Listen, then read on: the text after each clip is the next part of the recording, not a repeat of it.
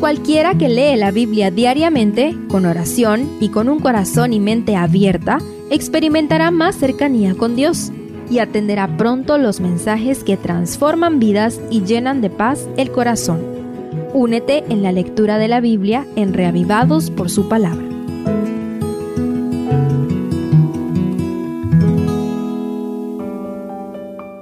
Segundo de Crónicas 29.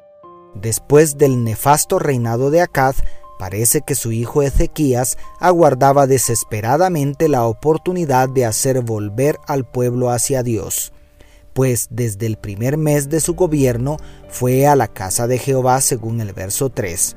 Revisemos las primeras obras de este buen rey que hizo lo recto a los ojos de Jehová. Primero, reparó la casa de Dios. El templo de Jehová estaba tan abandonado que hasta la puerta estaba dañada. Lo primero que hizo Ezequías fue ir a la casa de Dios y reparar la puerta.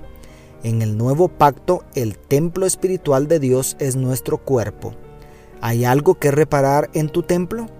¿Algún mal hábito que abandonar para estar en las mejores condiciones de recibir la presencia de Dios?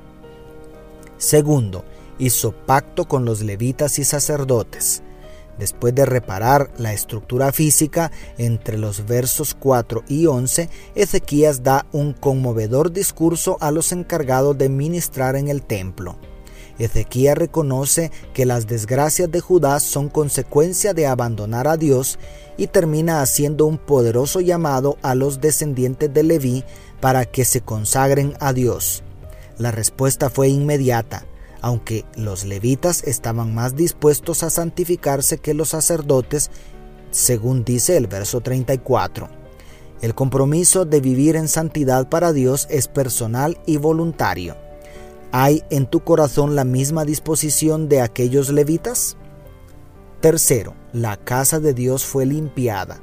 Lo más impactante para mí en este capítulo es ver a los levitas sacando inmundicia del templo.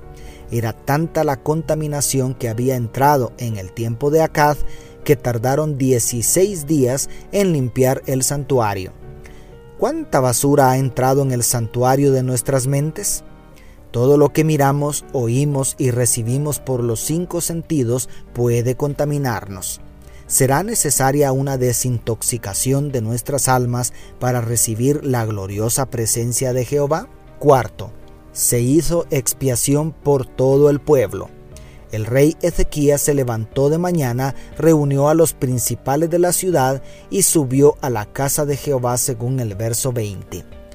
¿Para qué lo reunió? Para hacer un sacrificio expiatorio para limpiar de todo pecado al pueblo de Judá, para reconciliar a todo Israel porque por todo Israel mandó el rey hacer el holocausto y la expiación según el verso 24. Después de la limpieza física del templo, llegó el momento de la limpieza moral del pueblo. ¿Ya te has puesto a cuentas con el Señor? Si confesamos nuestros pecados sobre el Cordero de Dios, su sangre puede limpiarnos de todo pecado. Y quinto, el templo se llenó de gozo, alabanzas y ofrendas. Luego Ezequías dijo, Vosotros os habéis consagrado ahora a Jehová, acercaos pues y presentad sacrificios y alabanzas en la casa de Jehová, dice el verso 31. Imagina aquel templo por tanto tiempo descuidado, ahora lleno de música y abundantes ofrendas y holocaustos. La tristeza del arrepentimiento por el pecado fue sustituida por el gozo de adorar al Creador y Redentor. La alegría del pueblo no se expresó solamente con música, también trajeron abundantes ofrendas. Así el servicio continuo del templo fue restablecido. La culpa y la tristeza del pecado son necesarias, pero la justicia de Cristo la sustituye por el gozo de la salvación. ¿Cómo no adorar a aquel que dio su vida por mí? ¿Cómo no entregarle con mis ofrendas todo el corazón?